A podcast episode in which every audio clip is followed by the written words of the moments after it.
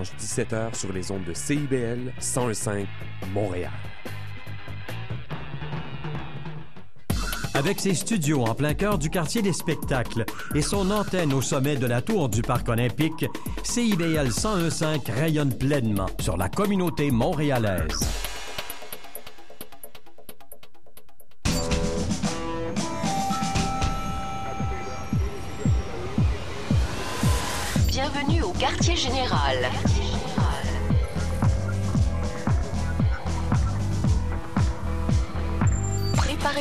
Transmission.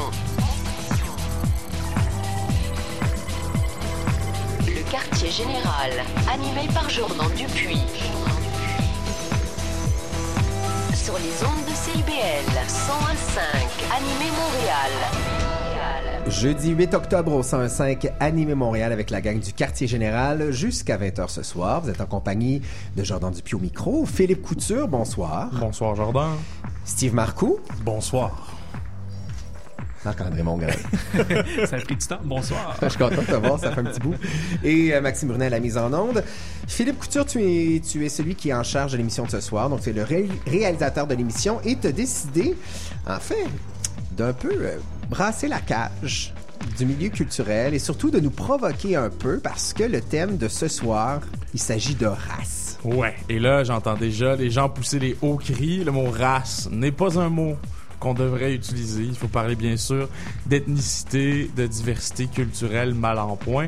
C'est une, sorte de provocation gentille que j'ai eu envie de faire. On est très conscient que le mot race est inapproprié, mais on a eu envie de discuter de notre ethnocentrisme culturel, de discuter également des représentations de la culture afro euh, sur euh, nos scènes culturelles, dans nos euh, œuvres artistiques, et peut-être discuter aussi à travers ça de, des formes de racisme inconscient qui sont à l'œuvre dans nos choix culturels. Mais chose est certaine, Philippe, en tout cas, ça fait beaucoup réagir ce sujet-là. On a énormément jasé en dehors des ondes. On se sent un petit peu mal à l'aise d'employer certains termes, certains mots. Bref, c'est une émission qui va vraiment, je pense, faire réfléchir les gens. Donc, bon sujet. Steve Marcoux, Oui. un film comédie musicale Hip-hop. hip-hop. C'est déjà, c'est- c'est voie l'échec à mon avis, mais bon. Euh, tu nous parles d'un On film en qui parlera s'appelle- plus tard. qui s'appelle Scratch. Ouais, Scratch. Voilà. Euh, Marc-André Mongrain, la chanson la plus raciste de toute l'histoire de Je l'humanité. vais vous expliquer comment l'hymne des camions de crème glacée tire ses racines de la chanson la plus raciste de tous les temps. C'est une fascinante trouvaille de la radio NPR qui illustre très bien à quel point le racisme est profondément ancré dans la culture populaire. Et pour ma part, je ferai une entrevue avec Jérôme Pruneau qui vient d'arriver. Bonsoir. Ethnologue, anthropologue, enseignant, directeur de diversité artistique Montréal et auteur du livre Il est temps de dire les choses qui est paru hier soir. On va jaser d'ethnocentrisme dans le milieu culturel. Hein? Et on parlera aussi, Jordan, de la pièce The Adventures of a Black Girl in Search of a God, qui est à l'affiche du théâtre Centaure jusqu'au 18 octobre. Exactement. Donc, belle émission en perspective pour la prochaine heure. Restez là, c'est le champ de bataille qui suit à l'instant. Le champ de bataille. Notre discussion de début d'émission pour installer le thème et finalement parler euh, entre membres d'équipe de sujets qui nous touchent. Et euh, cette semaine, vraiment, je pense qu'il y avait un champ de bataille en haut. Il y a quelques minutes dans la salle de dans la salle de réunion où on discutait justement de de, race et d'ethnocentrisme. Et là, Philippe, tu veux nous poser une question qui, honnêtement, j'ai pas trop de réponses. Ben, en fait, je me suis dit, parce que, bon, le, le sujet du livre de Jérôme Pruneau qui est avec nous, qui pourra participer à cette discussion également, c'est l'ethnocentrisme, donc, euh, de, dans notre milieu artistique québécois ou montréalais. Euh, la prémisse, c'est que il y aurait un, un manque de diversité. Je pense qu'on qu'on le constate hein, la plupart du temps. euh, nos acteurs euh, au cinéma ou sur les scènes de théâtre sont généralement représentent la la réalité blanche francophone euh, et on part du fait qu'il y a un manque de diversité. Alors j'ai envie de vous poser la question est-ce que vous le constatez réellement quand vous euh, consommez des, des œuvres? Est-ce que les acteurs noirs par exemple ou les acteurs de diverses origines ethniques sont confinés dans des rôles stéréotypés selon votre propre expérience, selon ce que vous consommez culturellement? C'est la question que je vous pose. On pourra se poser ensuite la question si c'est le cas, si les rôles sont uniquement stéréotypés ou alors absents pourquoi, euh, comment faire pour y remédier, doit-on y remédier? C'est un peu toutes les questions que je vous lance euh, pour cette ce On va champ en de prendre bataille. une à la fois. Et ce sera, oui, ce sera une manière de, disons, mettre la table pour une discussion plus soutenue qui euh, aura lieu avec Jérôme Pruneau euh, par la suite. Mais moi, je, je vais, je vais, je, je vais partir le, le, le bal Let's en, go. en disant que j'ai été très, très surpris. En fait, je me suis senti un peu naïf parce que je, vais au théâtre trois fois par semaine. Comme toi, Philippe, on, je baigne dans le milieu culturel. Puis je me, moi, dans ma tête, c'est un milieu culturel qui... Il y en a pas de problème. Il n'y en a pas de problème. Je veux dire, c'est un milieu qui est ouvert. Euh, on a une place pour la parole des femmes. On a même l'espace groupe qui se veut un théâtre de femmes. Dans ma tête, les auteurs parlent d'ethnicité. Euh, en tout cas, je trouve qu'on a un- une diaspora intéressante dans le milieu culturel. Et là, je me, moi, je me suis toujours dit, ben écoute, ça doit être parce que sur, je sais pas, 10 candidats à l'école nationale, il doit en avoir peut-être juste un ou deux qui se présentent. Peut-être c'est une question que l'offre n'accote pas la demande.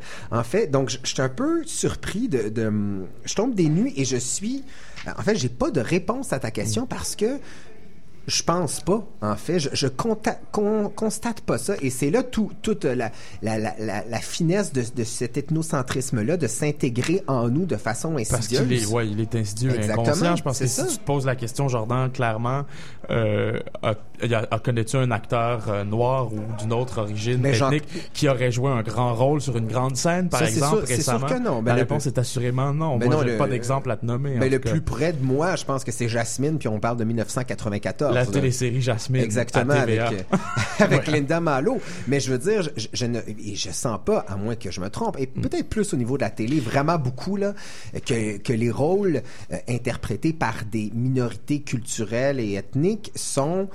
Je cherche d'ailleurs euh, le bon vocabulaire. J'ai toujours l'impression de jouer avec une On marche sur des œufs Exactement. l'émission, Euh, hein. J'ai toujours l'impression, en tout cas, du moins dans le milieu théâtral, qu'il s'agit de, de, de, de beaux rôles, tu sais. En tout cas, il y a pas, je pense pas qu'il y y a- un problème avec les intentions conscientes des directeurs artistiques des théâtres, par exemple. Tout le monde est bien intentionné, évidemment, Mhm. euh, dans notre milieu, dans ce milieu-là.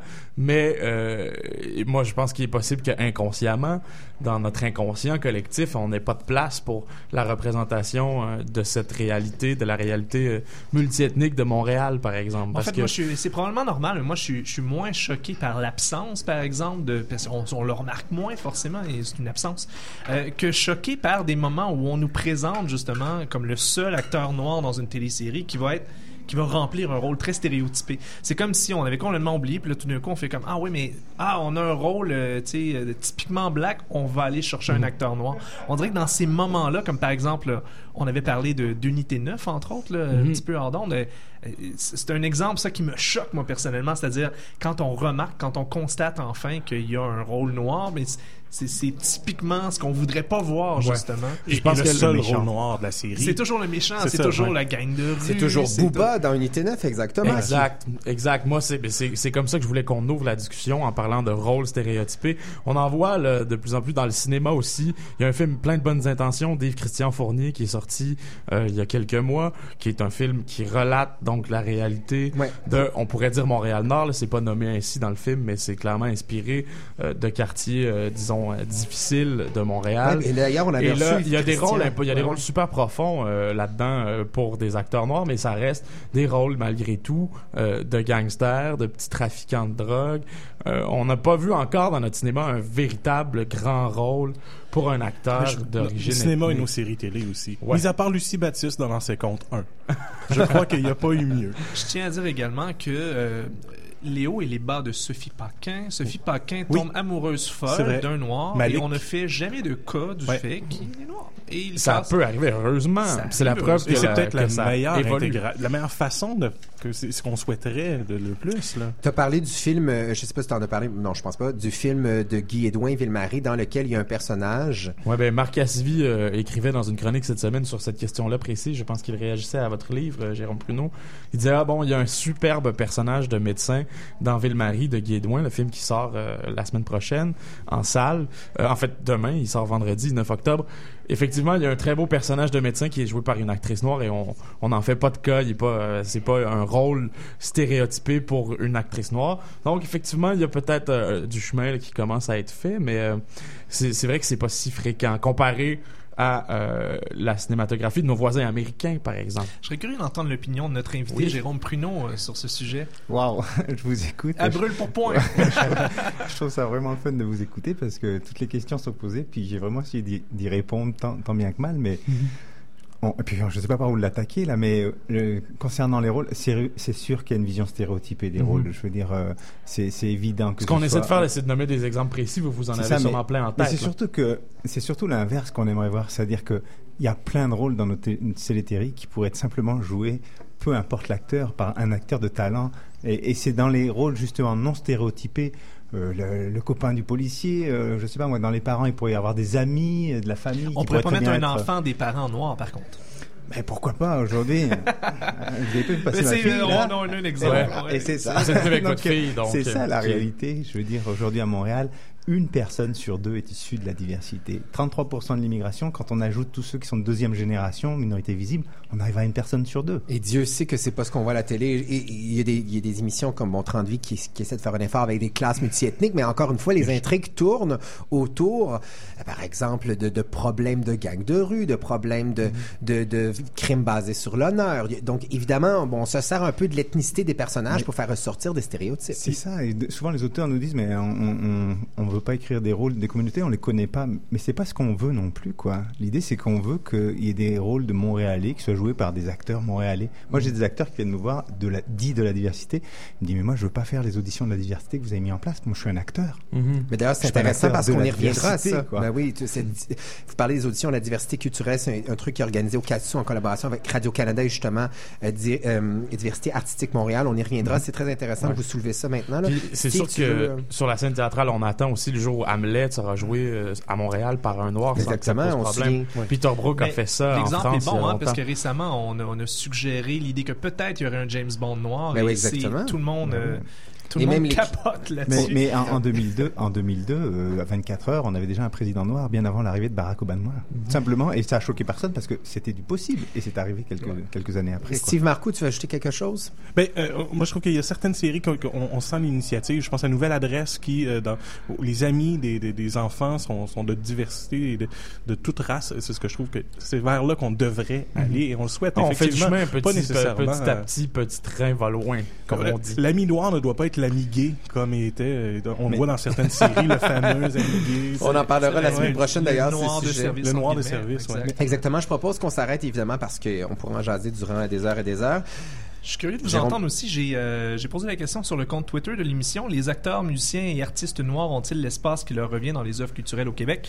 Répondez-nous, interagissez avec nous euh, sur le compte Twitter, le QG, barre de soulignement CIBL. On est euh, curieux de vous lire.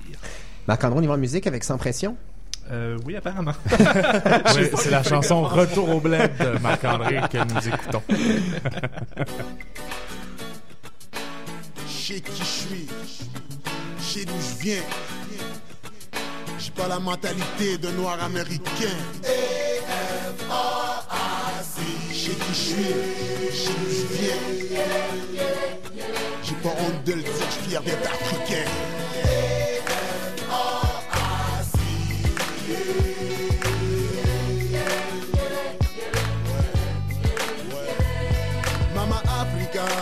Suis zaïrois, c'est mon pays d'origine. J'ai de la famille là-bas, des tontons, des tantines, des cousins, des cousines. J'ai appris ce que j'ai pu apprendre, mais qu'est-ce que tu veux, moi je suis né ici. Moi je suis né ici. Quand je dis que je parle pas la langue sérieuse, j'ai honte car je me fais traiter de wannabe. Si mes parents sont partis de là-bas, c'est juste pour que j'ai un meilleur avenir. Un meilleur avenir. Mais j'ai l'Afrique dans moi, dans mon sang, rien à foutre, je suis le premier à le dire. L'Afrique c'est une très bonne cause, on a besoin de nous autres, faut se rallier. Et yo, c'est même pas drôle, faut faire quelque chose, yo, j'tanné. Je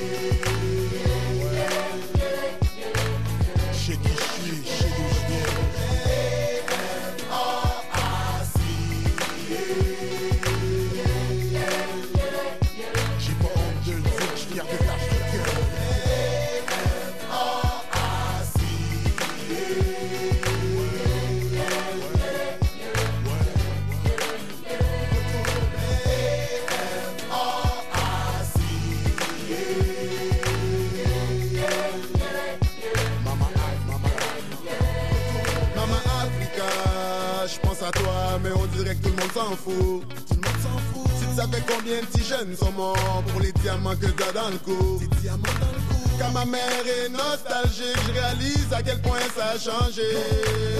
Puis je me dis que c'était ça l'Afrique. Aujourd'hui, ça me fait tellement chier. J'ai jamais connu mes grands-parents. On me dit que mon grand-père, c'est un homme qui avait des grands talents. Des fois je réfléchis, je pense à ça, c'est pas ici que l'espérance de vie c'est 40 ans, c'est la fin du monde, c'est l'apocalypse, c'est temps qu'on se mette ensemble pour sauver l'Afrique car c'est ton père, ta mère, ta soeur, ton frère, les poings dans l'air, pour vrai, sois fier, sois fier.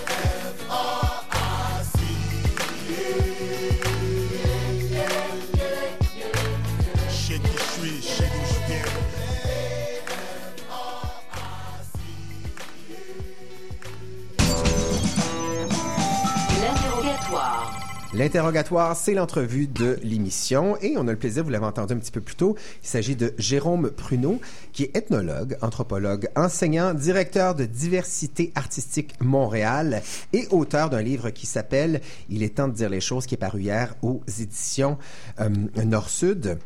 Bonsoir. Bonsoir. Vous êtes un invité de choix, je peux dire ça comme ça, parce que euh, premièrement, par votre euh, votre CV et votre implication au sein de Diversité Artistique Montréal, vous allez pouvoir répondre à nos questions, surtout nous permettre un peu de de ranger les œufs sur lesquels on marche De depuis le début. De nous donner peut-être un cadre, euh, un cadre de référence à partir duquel parler de cette question Exactement. épineuse quand même. Ben Donc, oui, tout à fait, exactement. On ne sait pas quel vocabulaire adopter. Depuis le début de l'émission, on parle d'ethnocentrisme, de protectionnisme en culture. Comment ça se traduit ici? Parce que j'ai l'impression que c'est c'est pas tant problématique, mais ce l'est. Comment ça se traduit? Ben, en fait, moi, je pense que ça l'est vraiment parce que euh, euh, pour avoir analysé un petit peu toutes les scènes, justement, que ce soit le théâtre, la, la télésérie, la musique même, euh, c'est sûr que le manque de représentation, il est flagrant. Je veux dire, il y a des chiffres qui trompent pas. On prend, je sais pas, j'ai regardé les cinq derniers galas de la 10, par exemple. Je parle pas de l'autre gala, mais les, cinq derniers galas de la 10, qu'ils attribuent 57 euh, prix en, en cinq ans, zéro à la diversité. On prend euh, quatre, euh, quatre euh, séries télé, j'ai pris Yamaska, O, Trauma, et puis, je je sais plus toute la vérité, je pense. 78 personnages principaux, deux de la diversité. Alors, c'est ça votre fameux 4 sur 17? 4 sur 17. Oui, j'ai lu dans une entrevue que vous avez donnée qu'il y avait 4, 4 euh, sur 17 euh, personnes de- de- d'entreprises euh, cu- culturelles Ah qui non, avaient ça, des... Ça, c'est dans les conseils d'administration. Dans les conseils d'administration, Ouais, dans ok. les conseils d'administration des associations professionnelles, par exemple, qui sont les associations qui, qui attribuent le statut de- d'artiste. bon, bah là, c'est blanc francophone. C'est-à-dire que. Comment? C'est même pas le tiers. C'est Ah non, non, on n'est pas, si on n'est peu. pas dans le tiers Et tout. en plus, là, dire, c'est masculin sans doute en majorité en plus. hein. J'ai même pas regardé ça. J'ai même pas regardé ça. On- n'entrera pas à regarder ça. Mais, euh, mais non, non, oui, c'est là, là c'est dramatique. Et comme c'est des lieux de décision, là, là où se jouent des, des, des enjeux, nécessairement, quand la diversité est autour de la table, ben, on n'y pense pas forcément. C'est même pas une question, comme vous disiez, c'est insidieux. C'est pas une question que qu'on veut tasser des gens ou qu'on veut. Non, je pense que c'est c'est le fait qu'il n'y a pas de réflexe euh, euh, mis en place parce que il n'y a pas de- il y a pas de personnes euh, justement de la diversité qui sont là pour proposer ou provoquer des choses. Et quand ils sont là, tout de suite, il y a des nouvelles choses qui arrivent. Diversité, Diversité Artistique Montréal existe depuis 2006. Là, on est à peu près, quoi, 10 ans plus Ça va tard? faire presque 10 ans l'année Ouais. prochaine, ouais. Ouais. ouais. Et- et- Est-ce que le constat est positif? Est-ce que, parce que vous travaillez d'arrache-pied pour faire valoir justement la diversité culturelle à travers le milieu culturel? Ben, nous, on a, à force, on a quand même, euh, on a quand même fait, fait, des, fait des études et il y a une problématique qui est récurrente. Quoi. Je veux dire, on a beau dire, bon, le constat de base, c'est que c'est difficile pour tous les artistes. Ça, c'est clair, qu'on soit euh, tous les artistes québécois aussi. Bon, mais il y a quand même des barrières récurrentes qui s'ajoutent pour euh, des artistes issus de l'immigration parce qu'il n'y a pas, par exemple, de, de reconnaissance de leur diplôme, il n'y a pas de reconnaissance de l'expérience, par exemple. On, on prend un exemple en, en- en théâtre. Bon, moi, je, je travaille avec une collègue qui a euh, 11 ans de théâtre au Brésil. Elle arrive ici, c'est pas une débutante, quoi. Elle se présente à son association professionnelle, l'UDA. Bon, elle n'est pas nécessairement reconnue ou quand on la- on l'accepte à l'UDA, elle est acceptée comme membre stagiaire. C'est-à-dire qu'elle démarre exactement au même, au même niveau qu'un jeune qui sort d'une école, de son école nationale de théâtre et elle part en même temps. Ça, c'est pas une, il y y, a une problématique d'équité, par Mais exemple. ça, vous voyez, je, je Avec son bel accent brésilien, en plus, elle trouve pas de job. Parce Ah que oui, dans la question ouais, d'ethnocentrisme et dans le fait de regarder l'art d'une certaine façon, prenez le, théâtre ou le cinéma et trouvez-moi des rôles sans accent québécois. Exactement, vous avez raison. Mais je tombe des nues parce que je pensais pas que le modèle d'entreprise, je dirais, là, de l'immigration en général, lorsque les diplômes ne sont pas reconnus en médecine ou dans des, dans des métiers plus, des métiers techniques, se traduit aussi à travers le milieu culturel. Je, je suis vraiment, euh, je, je tombe des nues. C'est un milieu professionnel et comme dans tous les milieux professionnels, il y a une forme de protectionnisme qui, qui se met euh, à, à l'emploi, quoi, vis-à-vis de l'emploi. On parle beaucoup de, bon, il faut ouvrir les barrières, pas les barrières, les pensées, il faut s'ouvrir culturellement et tout ça. Mais le rôle revient à qui? Parce que là, vous, vous travaillez, donc est-ce qu'il revient aux diffuseurs, aux créateurs? Est-ce qu'il revient au public qui doit demander de la diversité? Le, le rôle, il revient à toute la chaîne. Ça, c'est clair, il faut qu'on l'endosse tous. Mais euh, euh, le- l'enjeu principal, c'est qu'à un moment donné, on peut plus avoir une représentation de nous-mêmes qui soit, comme vous disiez, blanche et francophone. Euh, si tant qu'on a un imaginaire des histoires qui sont blanches et francophones, les gens ne participent pas. C'est le processus d'identification. Le- La, la diversité culturelle, moi, me dit souvent quand je leur dis mais pourquoi tu t'inscris pas à tel festival? Ben, c'est pas pour moi, c'est tout blanc. Donc, c'est, je ne me vois pas, le même que moi n'est pas là, donc je ne m'identifie pas. Et si je ne m'identifie pas, c'est, l'enjeu principal, c'est parce qu'il y a pas, ça crée pas de sentiment d'appartenance. Donc, je ne participe pas. Et de l'autre côté, on me dit, ben oui, c'est ouvert à tout le monde, mais ils s'inscrivent pas. Alors là, c'est une, une problématique de ce côté-là, de message. Comment on fait passer le message pour dire que c'est ouvert? Et ce que vous essayez de faire, en fait, c'est davantage de changer la mentalité générale plutôt que de, que de demander des mesures précises. Vous essayez de, de faire entrer dans l'esprit des gens que cette problématique existe et qu'il faut y voir. Et puis moi, je pense que le discours, c'est que en fait, on traite la diversité toujours comme l'autre. La diversité, c'est l'autre, c'est le noir, le chinois, l'arabe. C'est bien. Et, et c'est et c'est celui qui est loin de nous. C'est comme si c'était loin de nous, c'est jamais proche, c'est jamais avec nous. Un exemple simple, Francophonie, festival que j'adore. Du reste, il y a une scène multiculturelle. Alors les autres, vous là, là, c'est là, ça se passe là. Pourquoi ces gens qui jouent sur la scène multiculturelle ne sont pas simplement intégrés à la programmation? Exactement. On essaie de les, à- à- à la- d'essayer de les inclure, on les exclut à la fois. Donc, Exactement. ça, Et ça juste le fait fait de nommer la diversité, ou quand on se nomme québécois de souche, par exemple, tout de suite on crée une catégorie, c'est moi et l'autre. Et quand on nomme la diversité, c'est pour ça que dans mon livre j'ai dit les artistes dits de la diversité. Est-ce que, est-ce que cette catégorisation-là vous dérange davantage quand elle provient du blanc majoritaire? Ou si, par exemple, un festival de films black, est-ce que c'est aussi, par Ça exemple... euh, après, Est-ce que c'est une ghettoisation Est-ce que c'est une dangereuse pour vous, ghettoisation? ça? Per- euh, personnellement, oui. Moi, je- tout ce qui est communautaire, c'est c'est dangereux. Moi, j'en suis convaincu. tout ce qui est communautaire, c'est dangereux. Attention, vous êtes assez IBL. hein. Ouais. Quand on parle de communauté, je trouve Mais que si on y va par communauté, moi je trouve ça dangereux. Parce Mais que nécessairement on fait pas le pont. Alors, euh, on, on- et c'est pour ça que je, je- je propose de- de- d'arrêter de, parler de diversité culturelle, et mais plutôt de parler de culture de la diversité. Ayons une culture de la diversité dans tout ce qu'on fait, c'est-à-dire en amont de tout ce qu'on pose comme geste, que ce soit une communication, qu'on prépare une programmation, qu'on fait un jury ou qu'on monte un, un conseil d'administration. Est-ce qu'on a coché la case et la différence culturelle Est-ce que je l'inclus? Mais Mais là, il faut que ce soit en amont. quoi. Vous m'ouvrez la porte euh, immensément grande pour parler de, de du euh, la discrimination positive en fait. Est-ce que est-ce que vous êtes pour une discrimination positive? Parce que si on appliquait le même modèle en entreprise par exemple, le milieu policier, bon, il y a une discrimination positive au milieu culturel, et comment qu'on devrait s'y prendre? Est-ce qu'il y a des pièges là-dedans? Parce que moi je suis pas à l'aise avec ça. Avec l'idée d'un quota, par exemple, chaque production devrait avoir trois Et acteurs je- de la Et diversité. ça revient à votre idée de la scène au Festival des Franco, c'est Oui, aller Et je suis et je suis contre les quotas. La problématique, c'est qu'aujourd'hui au Québec, il y a un tel retard, et puis on parle vraiment de retard, qu'il faut mettre en place des éléments euh, déjà d'équité, ça c'est sûr. Et il faut peut-être réfléchir à des incitatifs. Alors, je suis pas pour le quota, mais à un moment donné, il faut réfléchir à des incitatifs. Je sais pas, par exemple, quand on attribue un financement euh, pour un film, on pourrait considérer que une partie du financement arrive, mais que pour compléter le, financement, il faudrait peut-être réfléchir à inclure davantage d'artistes. qui est un contact qui fonctionne très bien. Euh, moi-même programmateur de festival. Et, et ce qui fonctionne bien, c'est on, on est obligé, par exemple, de faire des artistes de la francophonie canadienne, de, fa- de faire ci, de faire ça. On n'est pas, ben, si on veut tous nos sous, on n'est pas obligé. On peut prendre le risque de bon, ben, le, le financement sera plus difficile. Mais si c'est des, des, des, indicatifs Des financiers, incitatifs, des ouais. incitatifs, ça vient vraiment aider. Et, et c'est subtil, Ah, mais mais, ça peu nous à- oblige pas mais- nécessairement. Mais c'est un peu à contrario dans ce, dans, dans ce cas-là, les gens sont forcés de le faire, au même titre qu'un employeur qui, doit, qui se fait dire, ben, tu dois Mais- avoir bon, mais tant c'est- personne de, de, de, de, de couleur dans ton entreprise. Regardons, rega- regardons le, le combat des femmes, quoi. Je veux dire, à un moment, euh, ou regardons le combat de la langue française. Il y a des, quotas aujourd'hui de la langue française dans les radios, par exemple. Alors, encore une fois, moi, si, on parle d'incitatif ou de quotas, en tout cas, il faut pas que ce soit quelque chose qui dure. Mais, mais là, pour rattraper ce retard-là, il faut trouver des solutions. J'ai l'impression que c'est un monstre à peu près 32 têtes, là, euh, Ah oui, hein. avec lequel on quelques-unes. Mais je, je sais pas, en fait, mais je sais pas par où prendre cette problématique. moi, j'aime bien l'analogie avec la situation, avec le combat des femmes, évidemment, parce que si, par exemple, nos euh, dirigeants de, de théâtre ou même les, les dirigeants des grandes boîtes de production télévisuelle sont encore majoritairement masculins, une fois qu'on quand on lance cette statistique-là, quand on dit regardez, c'est c'est c'est les hommes qui sont à la tête des industries culturelles, tout à coup, ça nous euh, ça nous frappe, c'est percutant, et là on se dit ben, il faudrait que ça change, sans le faire de façon effectivement euh, systématique, sans imposer des.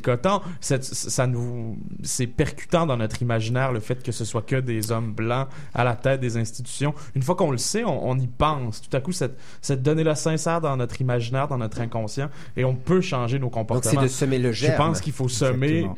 Il faut semer la conscience, en fait. Ouais. Mais l'incitatif financier est bon, hein, parce qu'on a, on a tous besoin d'argent pour, pour nos projets. Ben, C'est une façon de débloquer de l'argent, c'est déjà bon. Exactement. Oui, c'est ça. On parle pas d'enlever de l'argent, on parle d'en mettre Non. peut-être un petit peu plus si on fait la chose bien. Jérôme Pruneau, euh, votre livre s'appelle Il est temps de dire les choses. C'est paru aux éditions Dialogue Nord-Sud hier. Je sais qu'après euh, le lancement, il y avait une discussion avec les publics. Vous invitiez les gens à jaser autour de la problématique. Qu'est-ce qui ressort de cette discussion-là hier à votre lancement? En fait, elle n'a pas eu lieu parce qu'il y a tellement de monde qu'on a, on a, on a fait une signature, mais on a, on a décidé effectivement de faire un, un bon, on ne sait pas encore sous quelle forme, mais on veut faire un, un débat on- qu'on appellera peut-être pour ceux qui l'ont lu. Euh, mais c'est pour qui ce livre-là, en fait? C'est pour les Mais gens de pour, l'industrie? c'est pour, tous les gens du milieu des arts et de la culture, pour tous les décideurs, pour tous les programmateurs, pour tous les diffuseurs, pour, tous- pour tous les distributeurs, pour tous les auteurs, pour tous les, les agents de casting, pour, pour comprendre qu'il faut transformer notre mentalité, inclure cette diversité dans, dans cette fameuse culture de la diversité dont je vous ai parlé tout à l'heure. On va terminer l'entrevue et, et je, je veux vous entendre là-dessus, le, le fameux blackface, le, le scandale du Ouh. rideau vert l'an dernier. Est-ce que vous, après Parce que avoir- précisons que c'est Diversité Artistique Montréal qui a d'abord lancé une lettre ouverte pour dénoncer l'utilisation du blackface dans la revue de l'année du rideau vert. Pour ceux qui n'auraient pas suivi le Merci dossier. Philippe, mais c'est bien que tu le mentionnes. Euh, Monsieur Archive. euh, ouais, exactement. Euh, ben, Est-ce que vous pensez, bon, maintenant que qu'on a décanté ça, qu'on en a Mhm. discuté abondamment, que c'est une bonne chose que ça soit arrivé parce que ça, euh, si je, l'analyse maintenant, c'est un germe qui est semé, c'est une Ça a prise permis de- une sorte de réflexion. Exactement, Ouais. qu'on avait peut-être besoin. Sens-là. en ce- Je peux pas dire que c'est une bonne chose, mais c'est sûr que ça a provoqué quelque chose, quoi. En bout de ligne, moi, ce qui me choque le plus, c'est oui, il y a le blackface, puis ça, faut arrêter. On est en 2015, je veux dire, ça, ça porte tellement d'histoire derrière que il faut, il faut arrêter avec ça. Mais moi, ce qui m'a plus choqué, c'est que sur deux heures de revue de ce spectacle, il y a que 12 ou 30 secondes accordées pour se moquer de la diversité. Mais il faut se moquer de tout le monde, ça, c'est une évidence. Mais si on regarde notre société actuelle, sur deux heures, il devrait y avoir au moins 30 minutes. Exact. Si on suit votre- votre et là, ratio, et ben là oui, de fait, de fait, on, on embaucherait nécessairement euh, des acteurs pour faire des numéros, quoi, et on inclurait dans ce dans ce dans ce, ce type de, de production un certain nombre d'acteurs. Donc, vous voulez être plus moqué. Ça, Oui. C'est vraiment la, la- la Ben, ça, demande. c'est sain, pour tout le monde Plus de se représenté, moquer, et de se moquer de tout le Mais en monde. fait, Ouais. c'est- l'ultime forme de- de- d'acceptation de, Oui. reconnaissance. Quand on peut euh, en, blaguer de bon cœur, à mon avis, on est rendu à une acceptation. Vous le dites euh, vous-même euh, en terminant, Monsieur Pruneau, que vous rêvez de voir disparaître la diversité artistique Montréal. Moi, j'aimerais que notre organisme soit un accompagnateur. Vous êtes bien les de- seuls au Québec à dire Ouais, ça. c'est ça. Moi, je veux disparaître. En tout cas, je voudrais qu'on soit un accompagnateur de tous les artistes québécois. Et que ça s'arrête au mot québécois. Tout à fait. Qu- Quand bien même il soit noir ou de la BTB, quoi. Mais, mais c'est un peu comme les médecins souhaiteraient pas avoir de, de travail parce que tout le monde sera en santé, mais C'est ça, c'est ça. ça Quelque chose me dit que j'ai encore une, Encore d'années beaucoup devant de moi. Merci beaucoup, Jérôme Pruneau. Je vous Merci rappelle qu'il est ethnologue, anthropologue, enseignant, directeur de Diversité Artistique Montréal. Allez faire un tour sur le site Internet qui est vraiment intéressant. Il y a plein de données. Il y a une revue, des revues de presse euh, super, euh, super euh, pertinentes. Il est auteur aussi du livre Il est temps de dire les choses. C'est paru hier aux éditions euh, Dialogue Nord-Sud. Merci beaucoup. C'est fort inspirant tout ça. En tout cas, du moins, ça soulève plein de questions vraiment Oui, pertinentes. il faut, il faut que le- surtout que le débat continue. Moi, j'ai fait ce livre pour qu'il y ait débat. Il faut le poser et il faut que tout le monde saisisse la perche. Mais voilà, on continue justement après la pause publicitaire que voici. Formidable. Un grand rendez-vous musical les 23, 24, 25 octobre à l'Astral, la vitrine des musiques locales métissées. 18 groupes en trois soirées, des univers musicaux du monde entier. Une cinquième édition à ne pas rater. Billets en vente à l'Astral et à la vitrine culturelle. Tous les détails à visiondiversité.com. ici Antonine. En remplacement d'Anne-Marie Kirouac, j'anime Catherine et Laurent, votre retour à la maison 100% culturelle le vendredi. Pour terminer la semaine, que de la musique. Juste ça. Ben, c'est en masse. C'est sûr. Oui, absolument. Il y aura des entrevues avec Cheek, Vulgaire et en plus des perfos de Bernary, Abigail and Bliss et Marie-Claire. Catherine et Laurent, le vendredi de 16h à 18h à CIBL 101.5 Montréal. À l'affiche cette semaine au cinéma Excentrice. Sicario, un thriller haletant de Denis Villeneuve, une plongée au cœur du cartel mexicain. Guy Bord s'en va en guerre de Philippe Falardeau avec Patrick Huard, une comédie mordante sur le pouvoir politique. Aussi, Paul à Québec et La Terre et l'ombre. Le cinéma Excentrice, que le meilleur du cinéma d'auteur d'ici et d'ailleurs. cinémaexcentrice.com ATSA et la Nuit des Sans-Abri vous invitent à Le Temps d'une soupe, l'événement de rencontre artistique et solidaire avec la rue, du 15 au 18 octobre, place Émilie Gamelin du quartier des spectacles. Participez à la nouvelle installation de l'ATSA et venez prendre le temps d'une soupe. Soyez des nôtres pour la marche solidaire et la vigile de la Nuit des Sans-Abri. Profitez d'une programmation gratuite avec Philippe Braque, Pascal Picard, Fred Dubé, du soccer de rue, des films, expositions, piano public et plein de personnalités surprises. Du 15 au 18 octobre, on vous invite à prendre le temps d'une soupe avec nous. Plus d'informations sur atsa.qc.ca. Dans le détour, nouveauté musicale indie rock anglophone. 11e année de diffusion, nouvelle plage horaire. Maintenant tous les jeudis de 20h à 21h30. Animé par Antoine Léveillé sur les ondes de CIBL 101.5 Montréal. Chaque samedi de 13h, retrouvez l'équipe dynamique de Montréal pour emporter. Moi-même, Cindy Laverdière avec Charlie Neve Pilon et nos joyeux collaborateurs allons vous mettre en appétit avec des idées originales, des suggestions de sortie et les meilleures adresses de la métropole. Montréal pour emporter, un magazine sur l'art de vivre pour mieux profiter de la ville. Tous les samedis 13h à CIBL 101.5 Montréal. Écoutez pendant que c'est chaud.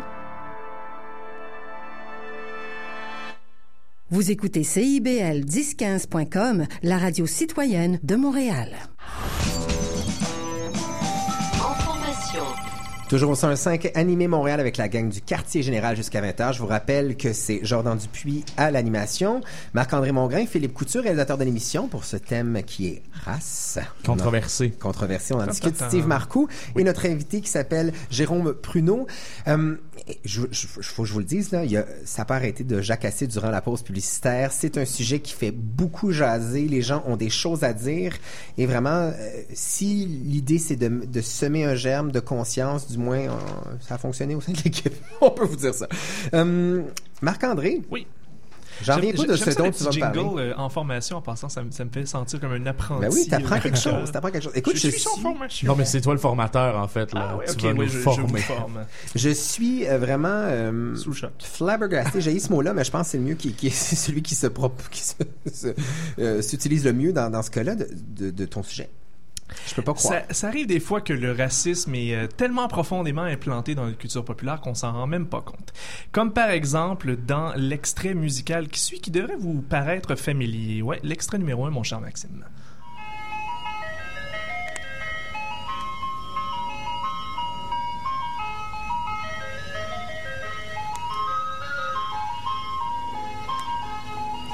Mon Dieu, ça me donne envie de manger une crème glacée. Rien C'est de un moins. petit peu normal. C'est un peu euh, l'hymne euh, à peu près L'hymne officieux, si on peut dire, de- des camions de crème glacée. À peu près 95% des camions de crème glacée aux États-Unis utilisent cette petite ritournelle pour attirer les enfants vers leurs délices glacées. Et croyez-le ou non, mais cet hymne de la crème glacée ou des glaces, ou on peut dire la crème en glace, La crème à glace. La crème euh, à glace. crème à glace, on va le dire de même, tire ses racines de la chanson la plus raciste de tous les temps, ou à peu près. Parce que je me suis amusé, je, vais- je me suis dit, OK, je vais essayer de trouver des exemples de chansons racistes. Fait que j'ai tapé dans Google la chanson la plus raciste de tous les temps. Et euh, je m'attendais à une variété de réponses. Puis finalement, non, c'est euh, pas mal tout convergeait pour dire non, non, celle-là, c'est vraiment la pire. Elle a donc une vaste reconnaissance, même si cette, cette ritournelle-là nous rapporte à l'enfance. Elle tire ses racines d'une chanson euh, profondément racique, raciste. Et c'est l'an dernier que la radio publique NPR, la radio publique américaine, s'est rendu compte de ce, ce petite euh, accro euh, historique, on peut le dire, parce que ça remonte à une chanson qui date de 1916. Donc l'an prochain, on va fêter le centième anniversaire de cette horrible chanson qui se retrouve sur un disque de Columbia Records, chantée par l'acteur Harry C. Brown, qui s'intitule, attention, là, je suis désolé, c'est euh, c'est une citation, Nigger love a watermelon, ha ha ha. Ben voyons donc. Oui, monsieur. Où l'on représente donc les gens de race noire comme des espèces de bêtes écervelées qui dévorent goulûment des tranches de pastèque. Est-ce qu'on peut écouter la chanson, Marc-André? Oui, on va écouter donc un petit bout de... bah, ça commence par un petit bout parlé. Avant, je vais vous l'expliquer parce que ça, joue plus ou moins bien. On s'entend que c'est un enregistrement de 1916, là, donc on va, on va écouter quand même un assez court extrait. Mais ça commence avec une espèce de mise en scène où euh, l'acteur en question euh, prend les traits d'un marchand de glace à bord de son camion qui s'adresse à un troupeau de gens noirs. Je me permets de dire le mot troupeau parce qu'il dit euh, You niggers quit throwing them bones and come down to get your ice cream. Et là, les, les, les gens noirs répondent Ice cream? Et lui répond Yes, ice cream. Colored Man's Ice Cream, Watermelon. Et là, ensuite, Ah, ça mon part avec la- le, le petit jingle, on s'amuse, il y a du banjo. C'est horrible. Et on va écouter donc un peu euh, comment sonne la version enregistrée en 1916.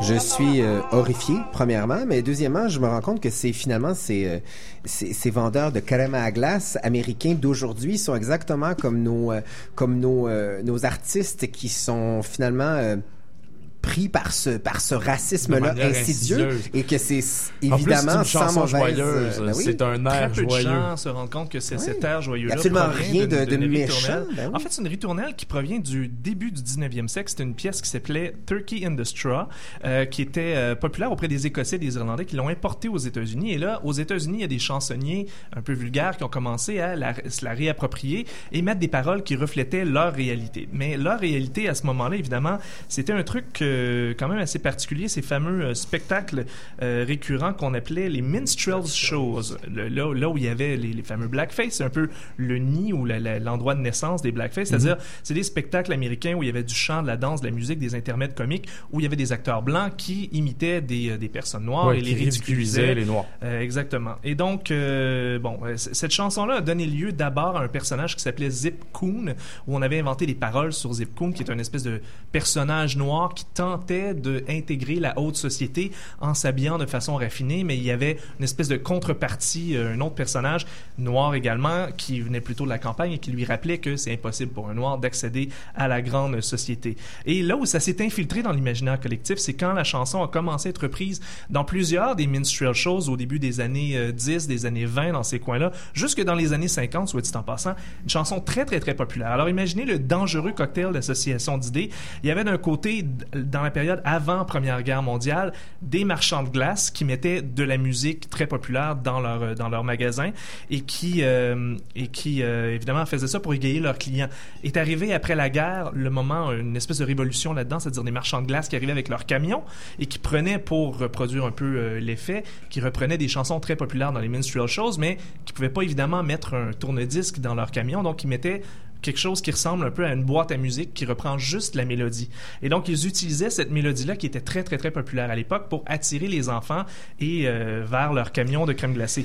Donc, on se retrouve aujourd'hui à avoir une chanson, une mélodie qui est associée à des souvenirs d'enfance, d'été, de journées chaudes et qui tire carrément ses racines directement euh, d'une chanson euh, fortement raciste, ce qui est assez particulier d'ailleurs. On va partager sur la page Facebook de l'émission l'article du NPR à ce sujet-là, puis vous allez voir la- la- l'auteur Theodore R. Johnson euh, parle non seulement de l'histoire de tout ça, mais il philosophe un peu là-dessus. Il se pose la question, une fois qu'on prend conscience de ça, euh, est-ce qu'on peut ensuite raconter aux enfants c'est quoi l'histoire derrière ça ou on fait semblant de rien puis on les laisse s'amuser avec tout ça? Il pose en- notamment la question, je vais vous la citer en anglais.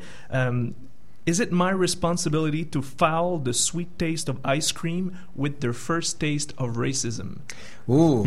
C'est Hein? quand même lourd de sens, épineuse. mais vous irez lire cet article, c'est Euh, quand même assez particulier. Mon Dieu, c'est vraiment intéressant comme sujet, Marc-André. Mais en terminant, là, un coup que ça, ça s'est su aux États-Unis, là, y a-tu une espèce de, de mouvement anti-chanson de crème à glace? Y a-tu quelque chose qui, qui, je peux pas croire que ça continue à rouler comme ça dans C'est les... pas la faute de la crème en glace. Ne blâme pas Ouais, le dessert. crème à glace.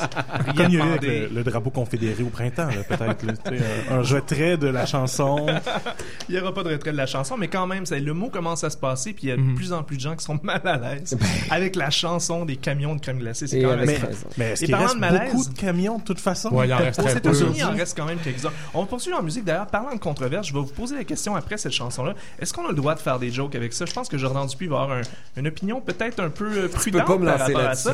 On va écouter une chanson très déplacée d'une fille qui s'appelle MC La Sauce, une chanson qui s'appelle Chocolate Man, où elle fantasme sur à peu près toutes les personnalités publiques québécoises noires de façon très crue, très vulgaire. Vous allez me dire ensuite, est-ce qu'on a le droit de faire ces jokes-là? Je suis pas à l'aise.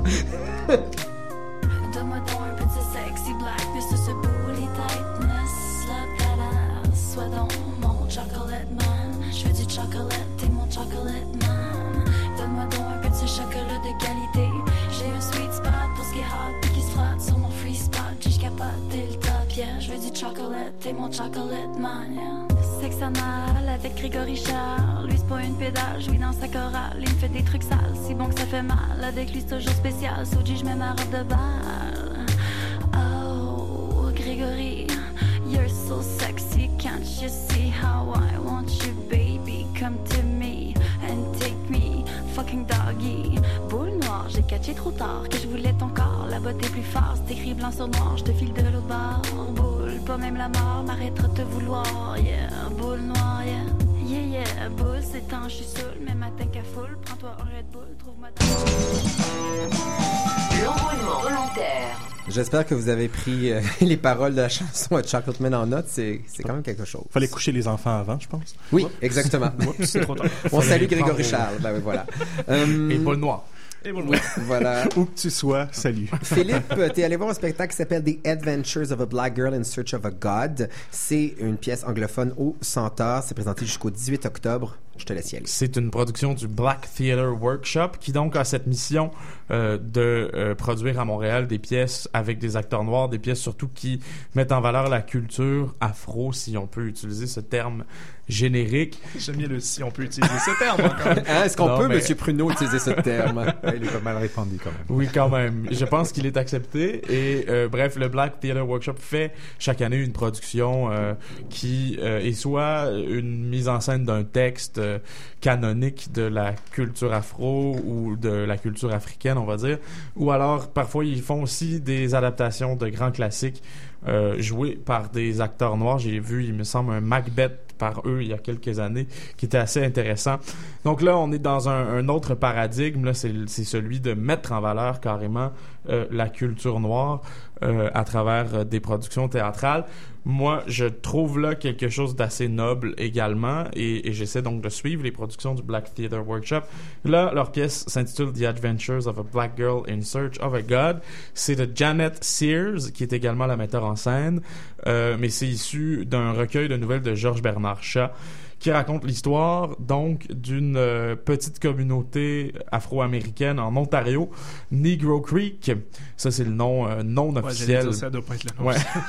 c'est le nom non officiel de cette euh, petite parcelle urbaine en Ontario, mais qui est revendiquée par contre par ses habitants. Et donc on va rencontrer le personnage de Rainey, qui est une euh, femme médecin euh, très connue, établie dans cette communauté, qui vient de vivre le deuil de sa fille, qui doit traverser la mort euh, qui arrive, la mort prochaine de son père. Donc c'est vraiment davantage une pièce sur la question du deuil et de la mort et de la foi. Euh, parce que ne sachant pas composer avec la mort, euh, avec l'idée de la perte et du deuil, cette femme va euh, se lancer dans une quête, disons, de foi, une quête spirituelle, se demande si Dieu existe, à vrai dire, si dans un monde aussi cruel que le nôtre où la mort nous guette constamment, on peut véritablement s'imaginer que Dieu ou qu'une entité, un guide spirituel existe réellement. Donc c'est une pièce assez agnostique hein, qui a euh, je pense, à l'époque où Georges Bernard Shaw a écrit son recueil de nouvelles, parce que elle euh, proposait vraiment une vision du monde agnostique ou euh, athée.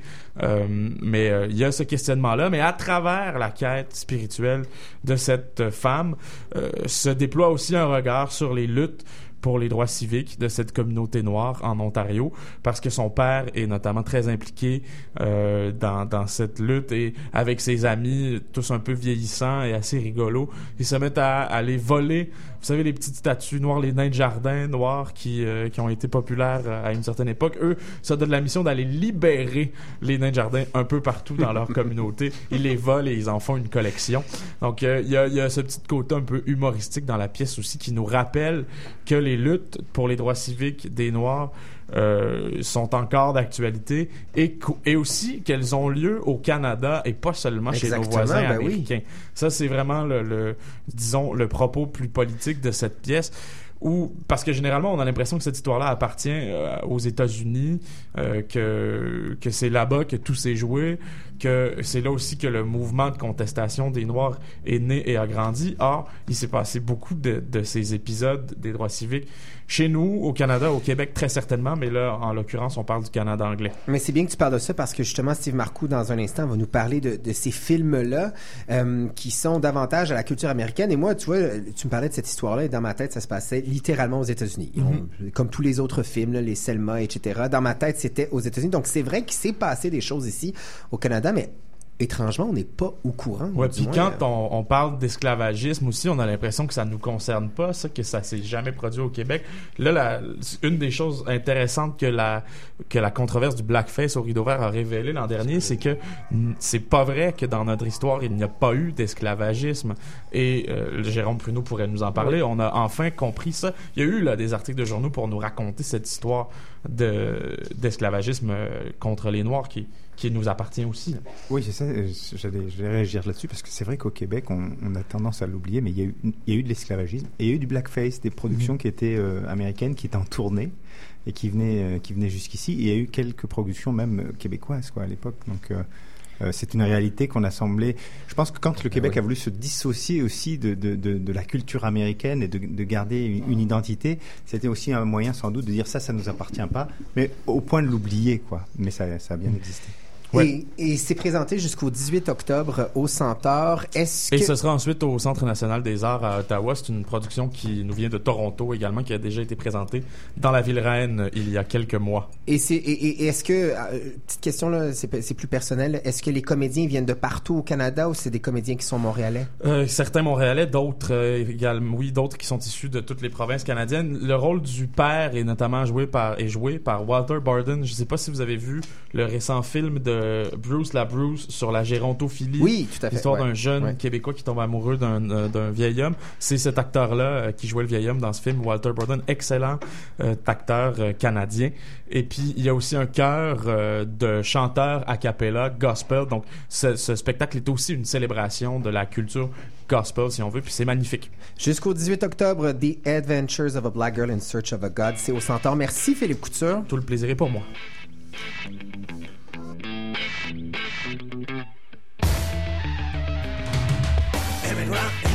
Emigropunk, emigrada, emigrada, emigropunk, emigrant, emigrant, emigropunk. Emigrant, emigrant, emigropunk, emigrada, emigrada, emigropunk, emigrant, emigrant, emigropunk. Pow! Upon arriving to the melting pot, I get penciled in as a goddamn white.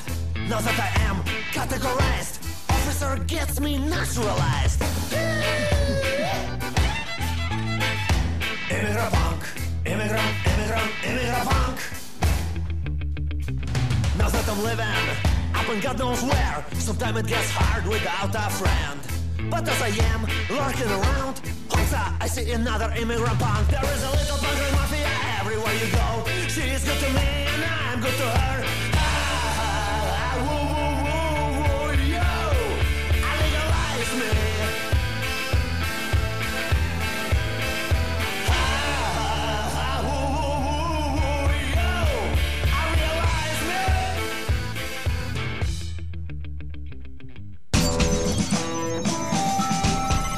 Conquête. La conquête, c'est ce segment d'émission où on propose à un de nos collaborateurs de s'immerger de quelque chose et, et on a demandé à Steve Marcoux de s'immerger dans la comédie musicale hip-hop. Oui. Et je trouve ça très drôle. Oui, si on m'avait dit c'est un film comédie musicale hip-hop, à- avant que je l'écoute, j'aurais dit non, non, je vais prendre un autre sujet. Mais non, le, le lecteur DVD était hein, parti. idée-là. euh, donc, euh, j'étais j'étais lancé. C'est que c'est un film, on parle du film Scratch de Sébastien Gordon, c'est aussi un film qui met en scène donc euh, une, un groupe euh, de jeunes noirs, euh, là c'est vraiment des noirs c'est un défi que t'as lancé, dans euh, un quartier euh, un peu difficile de Montréal, donc il y avait quand même l'idée de l'identité black, disons, qui se déployait à travers ce film. C'est pour ça que j'ai proposé ça à Steve. On, on- on suit l'histoire d'un jeune haïtien, effectivement, dans un quartier chaud, la petite Bourgogne, euh, qui euh, cherche à, à sort- se sortir de son milieu, comme euh, comme un personnage de Marcel Dubé, hein, qui, qui, qui veut aller vers l'au-delà, donc euh, son, son milieu. La manière, lui qui est dans une gang de rue, c'est par le rap, par le hip-hop. Donc il, il- il ra- rassemble un groupe. Donc comme Ulysse, il veut amener son groupe vers l'extérieur de la petite Bourgogne. Il sait, je sais pas qu'il y a le métro, donc il peut y aller, mais enfin, donc c'est par son rap. Mais malheureusement, il arrive un, un accident, une vague, comme si on était dans l'Odyssée d'Homère. Euh, il se fait tirer une balle dans la tête. Euh, mais il survit, je vous rassure. Euh, c'est pas un punch, Ouais, pas euh, un de- punch, là. de, de, de, de- de film. Donc, on, on- on suit l'histoire de, de ce groupe-là. Et oui, on parle de race, mais on parle d'émancipation, qui est un thème universel. Donc, euh, Mhm. je, vous- je, vous- je fais des, des blagues en disant, en faisant des références au théâtre, mais ça, ça peut être une, une histoire qui est de toutes les couleurs euh, du monde. Euh, on pourrait parler de, de, de japonais. C'est la même chose, mais Regarder ce film-là, ça m'a fait prendre conscience que c'est très peu présent dans la cinématographie des films de, sur ces sujets-là, ou, avec des, des noirs ou des, des, des jaunes, n'importe quoi, n'importe quelle couleur, c'est très très peu présent. J'ai recensé, j'ai pensé à Bum Rush en 2011 où on voyait entre autres un rappeur euh, Bad News Brown, qu'on peut traduire son nom par Mauvaise Nouvelle Brune. C'est un- je me suis rendu compte après ça qu'il fallait pas traduire son Ouais, nom. c'est- Non, c'est- ça sonne pas aussi bien en C'est- français. Donc, euh, News Brown, que, que- c'est moi je voulais déstabiliser, je l'avais pas annoncé cette blague-là. Euh, mais aux États-Unis, c'est quand même un genre plus présent. Cet, cet été, on a eu un film qui a été très très populaire sur le NWA. Ouais, Straight Outta Compton. Straight Outta Un Compton. film que j'ai adoré, soit dit en passant, que j'ai vu. Ouais. Et, et c'est vrai, en fait, ce genre, je, je, je- change de sujet, me remettre de ta joke. Euh, et- et- effectivement, tout comme le sujet de Philippe sur l'esclavage, euh, l'esclavagisme, c'est- on n'en voit pas de ce genre de film-là. Straight Out of Compton semble vraiment bien ancré Oui. dans une réalité cinématographique américaine. là. C'est populaire, ce genre de film-là. là. Tout à fait, et ça a été très très populaire, ça a surpris les studios. Mais nous, on n'a pas de film qui, euh, de film à la Will Smith où euh, c'est normal, c'est Will Smith, et il va charmer euh, n'importe quelle fille. On est quand même Will Smith quand il joue dans un film, c'est Men in Black. Ouais, c'est Men euh, in Black. Non, mais je veux dire, Will Smith peut charmer n'importe quelle dame. Denzel Washington peut charmer n'importe quelle dame. Il peut avoir n'importe quelle histoire. On n'a pas notre, notre cinématographe. Mais c'est parce est qu'on n'a très pas, blanche. on n'a pas, c'est parce qu'on n'a pas cette réalité-là où elle existe, puis on veut juste pas faire de film ce là-dessus. ce que ce film-là veut montrer, c'est qu'elle existe. Clairement, c'est un film qui est très, très ancré dans Montréal, qui nous montre euh, un groupe de hip-hop de la petite Bourgogne qui est vraiment, vraiment dans son quartier. Très, très... C'est un film hyper local, Oui, là, d'une très certaine local. manière. Le film a été présenté cet été à Fantasia, a connu vraiment un bon succès. Il y a eu d'ailleurs plusieurs papiers dans la presse, dans le journal de Montréal sur le film. Selon toi, l'intérêt de ce film-là réside dans quoi, en fait? Par son sujet, par sa forme? Ben, l'intérêt pour moi était plus de par la- l'aspect musical. C'est, c'est, c'est drôle à dire. C'est la première fois que j'écoute une comédie musicale où je me dis j'aurais voulu encore plus de chansons parce que c'est les moments les plus réussis. Mais le sujet social est là, est présent. Par contre, on, on est un peu peiné par le jeu des comédiens qui est vraiment pas toujours égal. Ben, c'est sûrement. Il y a beaucoup de comédiens amateurs. Un peu ce que je peux reprocher au film noir de Yves-Christian Fournier, où on a, on a fait beaucoup de casting sauvage, hein, ce casting qu'on fait avec, euh, avec des gens qui ne sont pas comédiens. De là, je trouve que ça parle beaucoup du fait qu'il manque de comédiens. Mais de- peut-être n'en manque-t-il pas, là? Jérôme Pruneau pourrait nous le dire. Peut-être que... Sur vos il y a- 260 membres, Jérôme Pruneau? Euh, non, non, des, des, des, comé- des comédiens, il y en a, mais euh, je pense qu'il faut. euh, c'est sûr qu'il y a, il, il y a- je pense qu'il manque un bassin. large. On parle de comédiens noirs ici, là, pour les gens à la maison. Oui, oui, c'est ça, mais euh, il y en a quand même. Je pense qu'il faut aller peut-être. on parlait de solutions tout à l'heure aussi vers Mhm. le blind color casting aussi. Je veux dire, c'est c'est aussi une solution pour à un moment donné faire émerger des, des acteurs, et des gens qui se présentent à des auditions et qui justement pourraient. qui n'ont euh, pas pourraient été sélectionnés sur photo d'abord, par exemple. Ça, ce serait effectivement une assez bonne idée. Tout à fait. Ouais. Mais euh, le film, euh, pour en revenir au, au film Scratch, est aussi une sorte de forme de. Au début du film, ça frôle avec, le- flirte avec le documentaire. Moi, ça, j'avais trouvé Sur les 20 cette dimension-là intéressante aussi. Oui. Comme une sorte de docu-fiction. On sait, on sait pas trop si on est dans une fiction ou dans un docu sur un groupe de hip-hop. Si on reconnaît pas Samian, effectivement, on, est- on le sait pas trop. Et est-ce, que l'idée de nous plonger dans, dans cette idée de la petite Bourgogne, est-ce que les, on peut dire en tant que Montréalais, moi je, je, je connais, je côtoie pas ce genre d'univers-là, j'habite sur le plateau, est-ce qu'on sent que ce- cette histoire-là nous appartient en tant que Montréalais? Oui, puis euh, tu parles de Petite Bourgogne. Euh, en tant que Montréalais, c'est un quartier qu'on ne peut filmer et je trouvais ça vraiment intéressant de voir le point de vue de la ville de ce côté-là où on voit les, les gratte-ciels. Le groupe s'appelle Light and Shadows. C'est pour l'ombre que fait les gratte-ciels sur ce, ce quartier. Sur Petite Bourgogne, Sur un Petite peu Bourgogne. isolé à l'ouest. Ouais. Ben, ça s'appelle Scratch. Merci beaucoup. Ce sera bientôt disponible Marco. au Super Club Vidéotron, c'est ça? Parce Ben, que- on espère- qui restent. Le film était présenté au cinéma du parc, mais malheureusement pendant très peu longtemps, ça arrive à plein de nos films, hein, une très très petite période de diffusion. Il était aussi du Festival Fantasia. On espère que vous pourrez le trouver en ligne ou en DVD Sinon, très bientôt. sur Popcorn Euh, Time. mais sinon, euh, je sais que Radio-Canada a financé le film, on le voit dans le générique, donc éventuellement, à minuit et demi, ça sera programmé à Radio-Canada. dimanche soir. Un Merci dimanche beaucoup, soir. Steve Marcoux, Merci. de t'avoir prêté au jeu de Philippe Couture. Restez là parce que dans quelques instants, c'est votre radar culturel de fin d'émission. There is a bubble in the sky. Bubble, bubble in the skies. It's something you cannot see. The great bubble of the sea. Let us tell you a little more. Let us bring you close to home. This great bubble is a hole that can lead you very soul.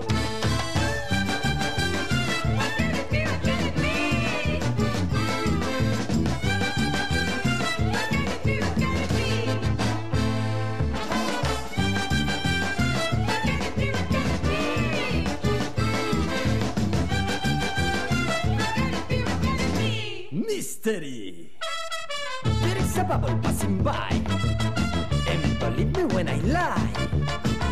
Great bubble is strong that nobody is wrong. For this problem a solution. Let us break with the confusion. Dans le radar. Le radar, ce sont nos suggestions culturelles en rafale, celles qui nous tiennent à cœur et, et dont on a envie de vous parler brièvement. Philippe Couture, qu'est-ce que tu proposes? On est en plein festival du nouveau cinéma, donc c'est assez incontournable. Il y a plusieurs films que j'ai eu la chance de voir au festival de Toronto, donc je vous dirais de les surveiller ceux-là particulièrement. Everything Will Be Fine de Wim Wenders, euh, Love de Gaspard Noé, malgré la controverse avec ses scènes de sexe non simulées, un film fort intéressant. Jaco Van Dormel aussi. En tout cas, Jaco Van y en a. Oui, un film assez inoffensif mais sympathique. Bref, il y a, il y a plusieurs films à surveiller. Allez voir euh, la programmation du festival du nouveau Et cinéma. personnellement, c'est mon festival préféré de tous les festivals montréalais. Et c'est une bonne édition cette année, c'est la 44e édition. Steve Marcoux, toi aussi, je pense bien. Moi, je voulais aller voir le, le spectacle de Bernary, le dernier de, Ah, de sa tournée. m'as volé Mais, mon sujet. ouais, désolé, mais j'irai pas voir ça.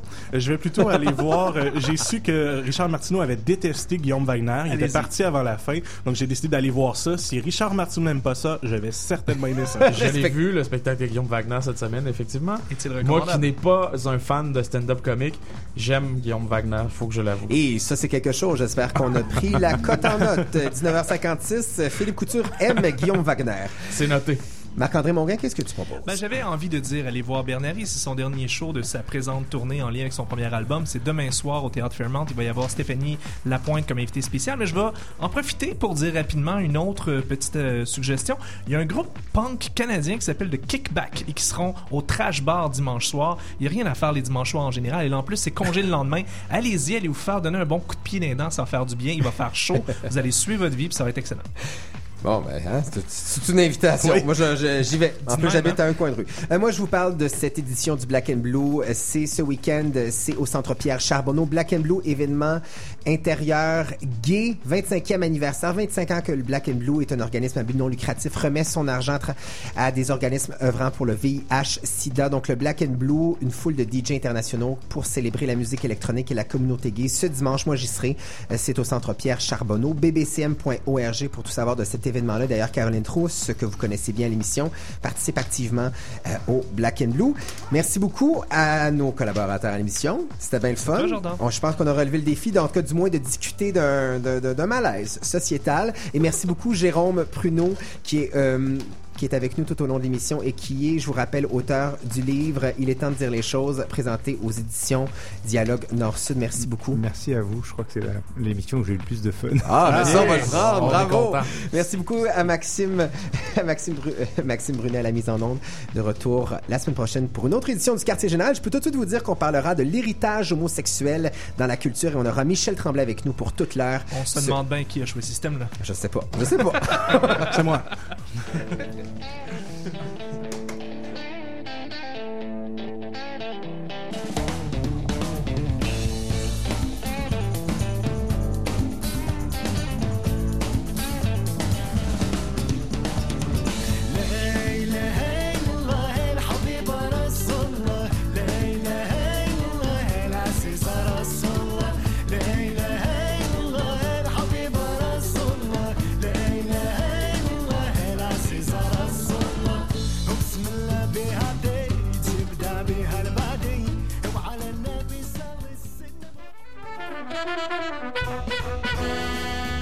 Cet automne, Love Jazz est de retour pour une 16e édition. Le festival du jazz d'ici se déroulera du 1er au 10 octobre dans différentes salles de Montréal. Plus de 150 musiciens, 27 concerts, 3 lancements et une classe de maîtres répartis sur 10 jours de festival libre, décalé et allumé. Pour plus d'informations et toute la programmation, visitez lovejazz.com.